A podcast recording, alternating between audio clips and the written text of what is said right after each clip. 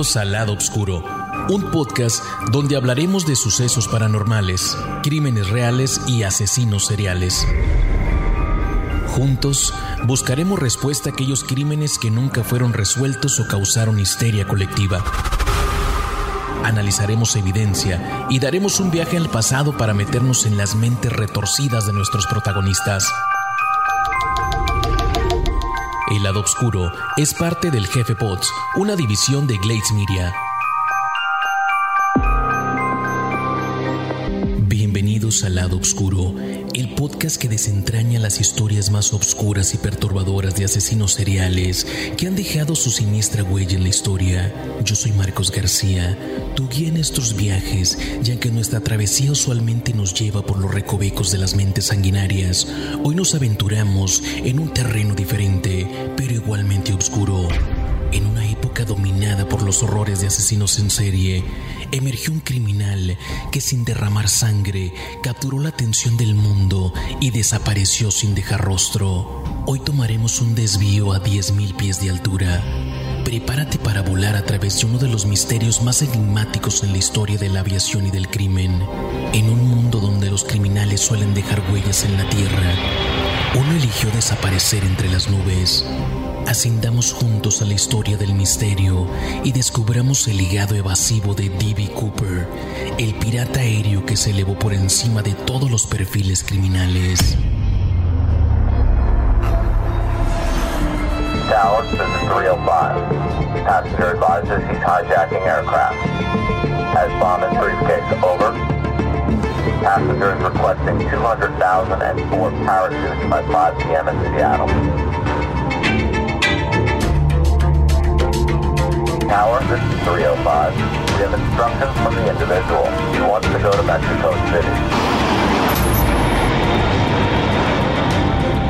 305, he wants to step down. We're going to have her go down to 150 knots.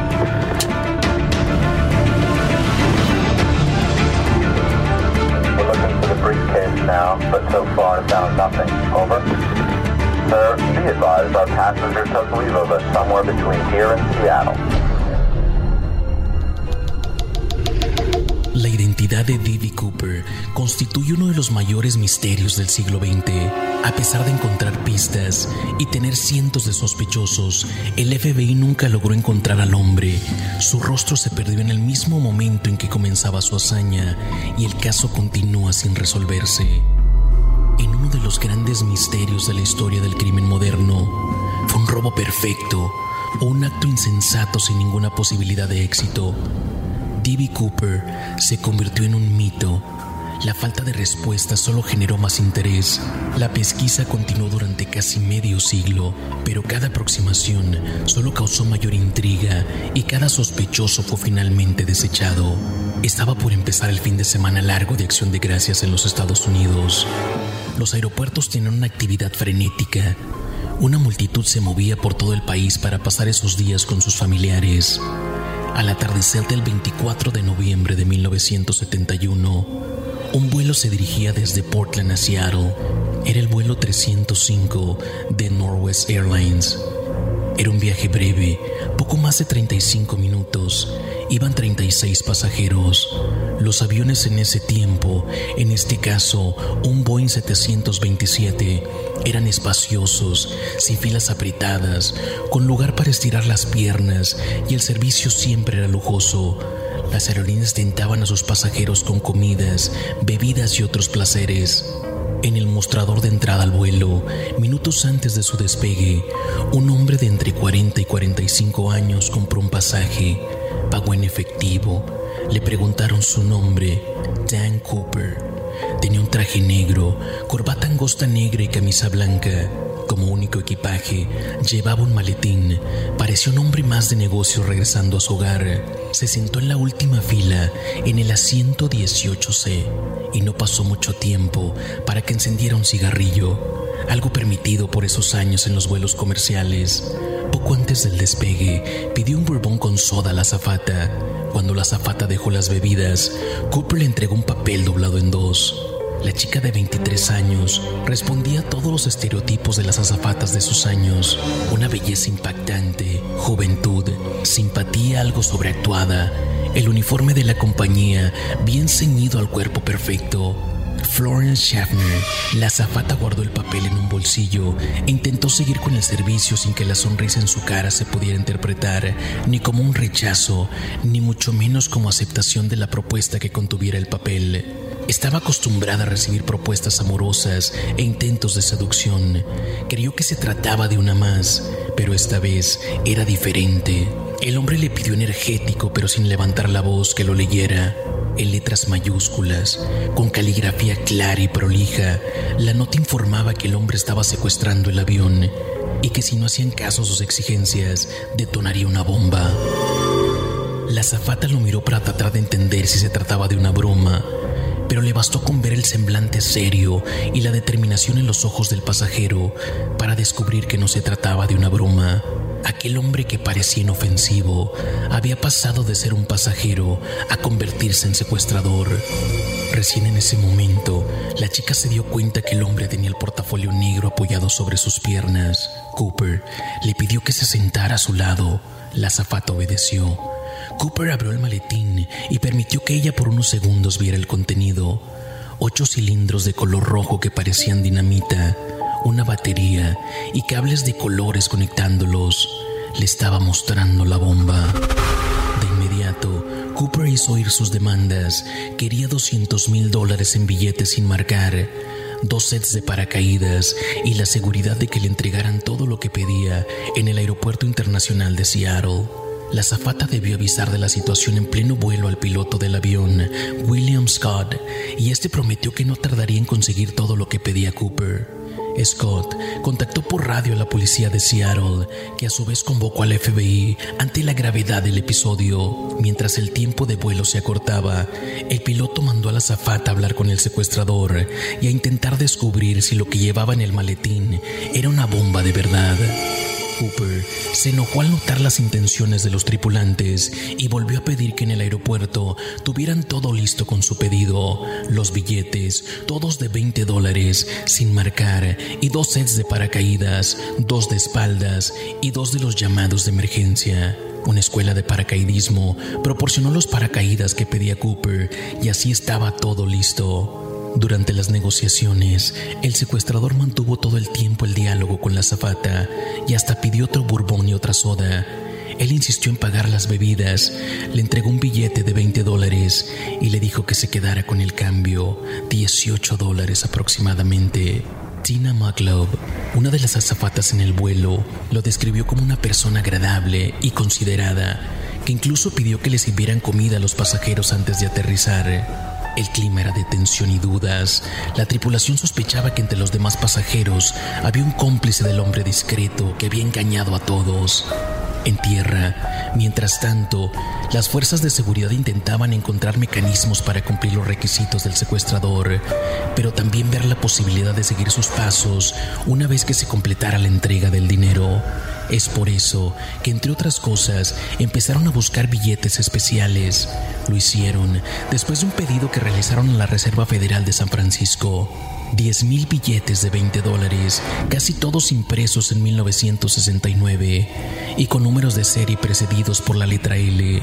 Utilizaron además un dispositivo con un microfilm sobre cada uno de los billetes para poder grabar los números y tener un registro de los que serían entregados a Cooper.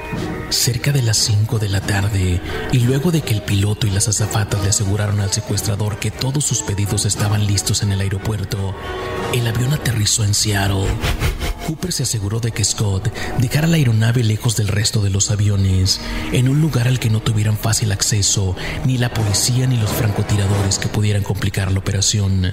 Además, solicitó que fuera una sola persona la que acercara el dinero y los paracaídas hasta el avión. Ya así ocurrió.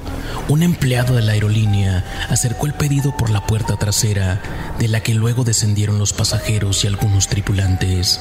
El secuestrador, sin embargo, retuvo al piloto Scott, a uno de los oficiales que lo acompañaba en la cabina y a una de las azafatas. En el aeropuerto, el nerviosismo seguía e iba en aumento. Mientras un camión se acercó a reabastecer el avión de combustible, el secuestrador vio movimientos extraños y pidió que se apuraran para volver a levantar el vuelo y continuar.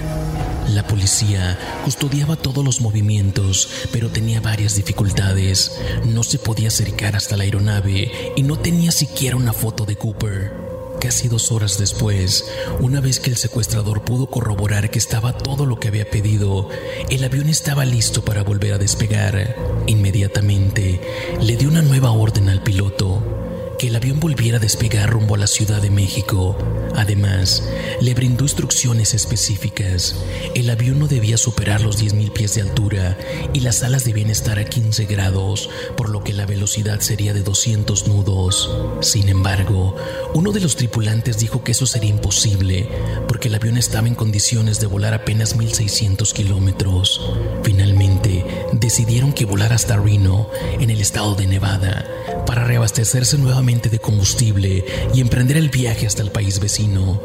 Otra de las exigencias fue que la puerta trasera permaneciera abierta y la escalerilla baja. Le dijeron que eso era imposible, que era demasiado riesgoso intentar despegar de esa manera. Cooper aceptó la respuesta con docilidad.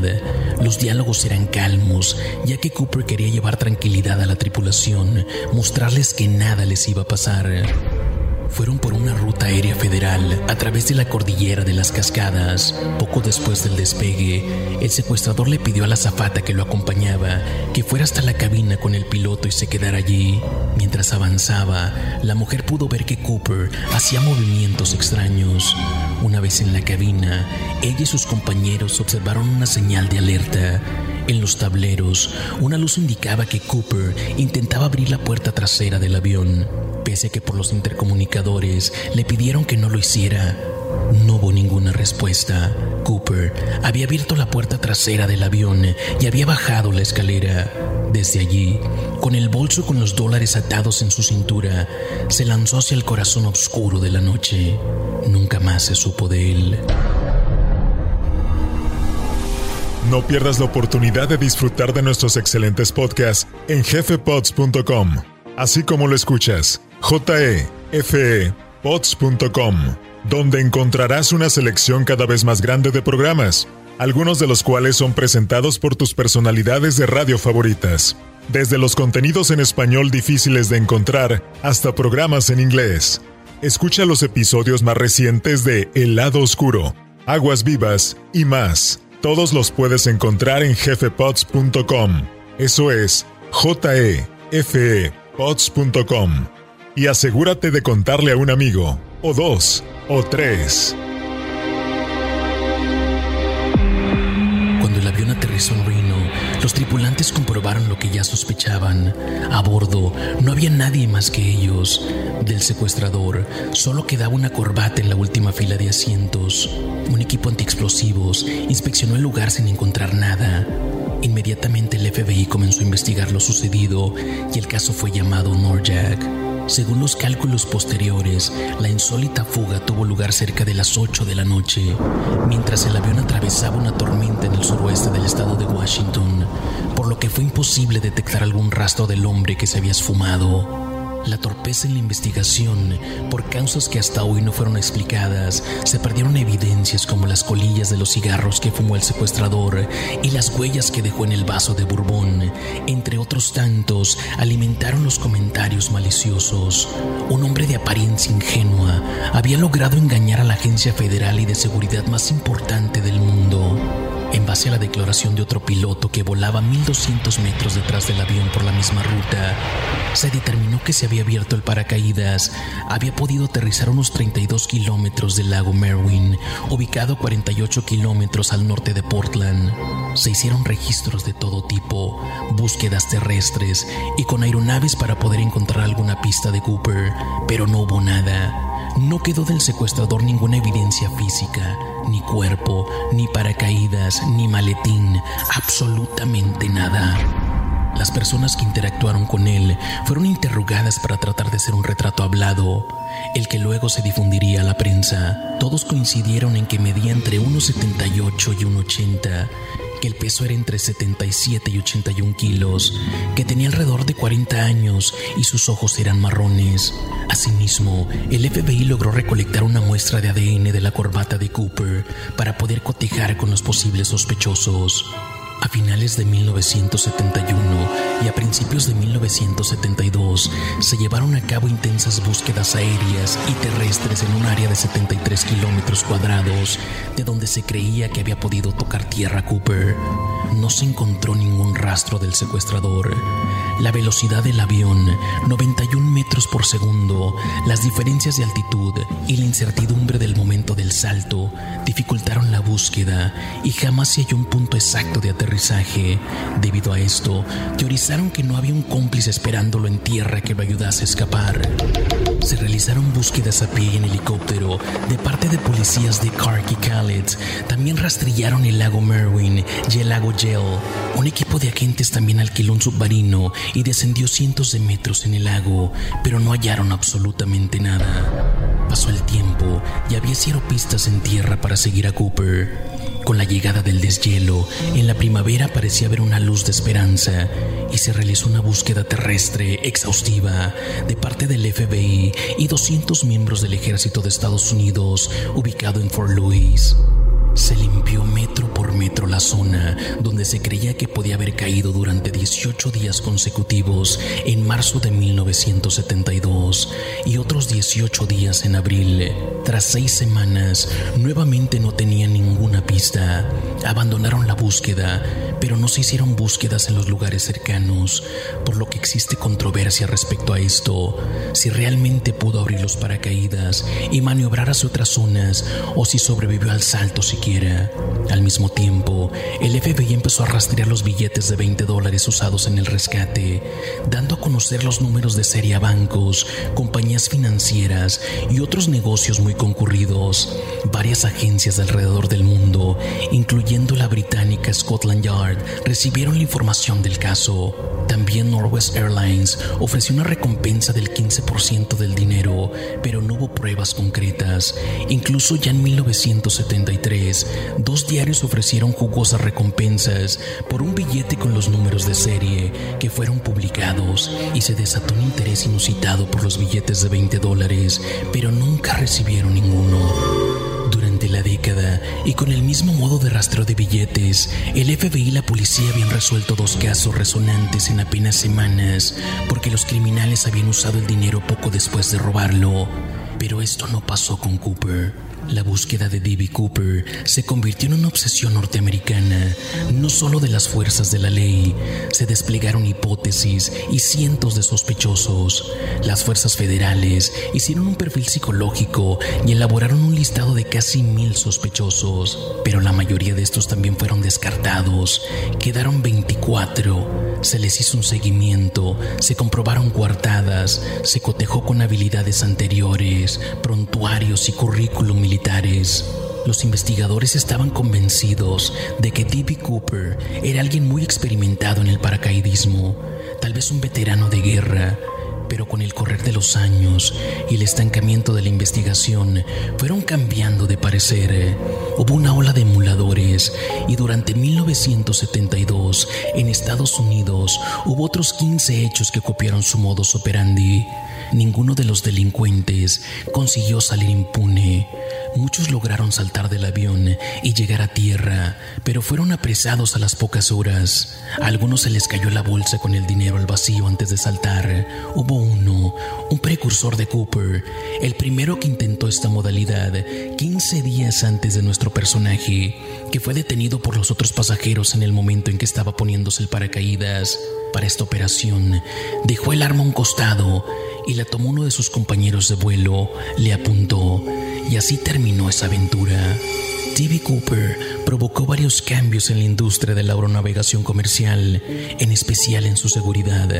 A partir de este caso, cambió radicalmente la manera en que se controlaba el equipaje y a los pasajeros antes de abordar a los vuelos. Se inspecciona el contenido y se instalaron detectores de metales en todos los aeropuertos tardó un tiempo en implementarse y es por eso tal vez que sucedieron los secuestros de 1972 y es que se planteó un debate sobre si esos controles afectaban libertades individuales. También se prohibió la venta en efectivo de pasajes en los aeropuertos para que el comprador a través de tarjetas debiera acreditar identidad y dejar algún rastro. Por último, el delincuente misterioso dio nombre a un dispositivo que se implementó en todos los aviones, la Cooper Bane, una llave externa instalada en el fuselaje que permitía abrir la puerta trasera solo desde afuera. Muchas veces se creyó estar tras la pista cierta de Cooper. Se dijo que era un expiloto de guerra, un marine, un transexual con pasado en la armada, un estafador famoso, un ingeniero aeronáutico, un ex empleado de la compañía Boeing y decenas de personas más. Están también los que sostienen que nunca fue encontrado porque la CIA lo impidió.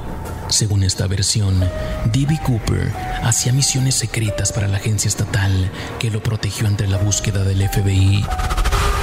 El 10 de febrero de 1980, Brian Ingram encontró un paquete a las orillas del río Columbia entre Oregon y Washington.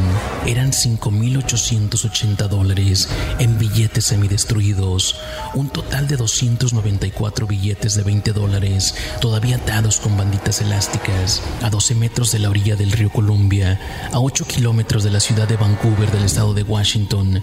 Las series de los billetes coincidían con la numeración de los usados para pagar el rescate. Pero este hallazgo no hizo más que impulsar nuevas polémicas y distintas teorías sobre la identidad del secuestrador. El descubrimiento de ese fajo de billetes respaldó la teoría del FBI de que Cooper no había sobrevivido al salto. Pero ¿qué tal si arrojó solo un fajo para que creyeran precisamente esto? La lista de sospechosos era muy extensa, pero de entre todos los sospechosos, un hombre resaltó. Richard Floyd McCoy Jr., un ex maestro de escuela dominical de Utah y piloto de helicóptero de Vietnam, quien apenas cuatro meses después del episodio de Cooper secuestró otro avión usando el alias de James Johnson, se subió a un vuelo de United Airlines y poco después del despegue le entregó una zafata un sobre en el que se podía leer instrucciones de secuestro pedía cuatro paracaídas y 500 mil dólares.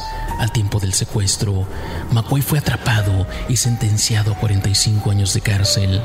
Sin embargo, el hombre debió ser descartado, dado que no coincidía con las descripciones físicas que habían proporcionado dos de los asistentes del vuelo. En 1995 surgió un nuevo sospechoso, Dwayne Weaver. Según su esposa, justo antes de morir, el hombre le confesó que él era D.B. Cooper, pero sus huellas dactilares y muestras de ADN no coincidieron con las que tenía el FBI en su archivo. También un hábil paracaidista llamado Kenneth Christensen, otro sospechoso, fue descartado porque la descripción física no coincidía. En los últimos años murieron otros dos hombres que alguna vez integraron la lista de sospechosos. En julio del 2009 falleció Robert Rackstrow, un expiloto de helicóptero del ejército, acusado y luego absuelto de asesinar a su padrastro en la década de los 70 y de falsificar cheques con su firma. En enero del 2021, le tocó a Sheridan Peterson, un marine ex empleado de la compañía Boeing, experto paracaidista y confeso adicto de la adrenalina. El FBI tenía buenas razones para sospechar de mí, admitió en una edición del 2007 de la publicación Smoke Jumper. En el momento del asalto, tenía 44 años. Esa era la edad aproximada que se suponía que tenía Cooper. Aunque fue interrogado por el FBI y le tomaron una muestra de ADN, la acusación en su contra no prosperó. Las autoridades creen que Cooper no sobrevivió al salto en paracaídas. Se zambulló sin un plan, sin el equipo adecuado, en condiciones terribles. Probablemente ni siquiera consiguió abrir su paracaídas, aseguraron desde el FBI. A pesar de eso, nunca encontraron el cuerpo. En julio del 2016, el FBI anunció que tras una de las investigaciones más largas y exhaustivas de su historia, iba a redirigir los recursos monetarios y de personal destinadas a la investigación del caso Cooper para centrarse en otras prioridades. Explicaron que durante el curso de la investigación Norjack, de poco más de 45 años, el FBI revisó exhaustivamente todas las pistas creíbles coordinó entre varias oficinas de campo para realizar búsquedas, recopiló todas las pruebas disponibles y entrevistó a todos los testigos identificados a lo largo de los años. La evidencia obtenida durante el curso de la investigación ahora se conserva con fines históricos en la sede del FBI en Washington, D.C. Sin embargo, aclararon que si bien ya no iban a investigar activamente el caso, seguían abiertos a recibir pruebas físicas concretas relacionadas específicamente con los paracaídas o el dinero tomado por el secuestrador. It's the only skyjacking in American history the FBI couldn't solve. In November 1971, a man who calls himself Dan Cooper hijacks a plane en route from Portland to Seattle. After collecting a $200,000 ransom, he jumps out of a Boeing 727 at 10,000 feet into a rainstorm, never to be seen again.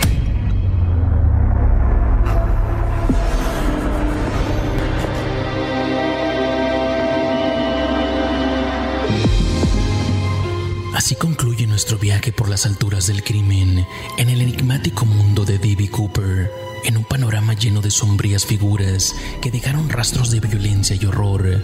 Cooper se erige como un espectro diferente que sin derramar sangre sembró un misterio que hasta el día de hoy nos hace mirar al cielo con interrogantes. En el lado oscuro, continuamente exploramos los rincones más oscuros de la psique humana, tratando de comprender lo incomprensible pero algunas historias, como la de D.B. Cooper, nos recuerdan que no todos los misterios están destinados a ser resueltos. Yo soy Marcos García y te agradezco por acompañarnos en esta travesía por las nubes y los abismos de la mente criminal. Nos encontramos en nuestro próximo episodio. Hasta entonces, manténganse seguros y recuerden que todos podemos esconder un lado oscuro.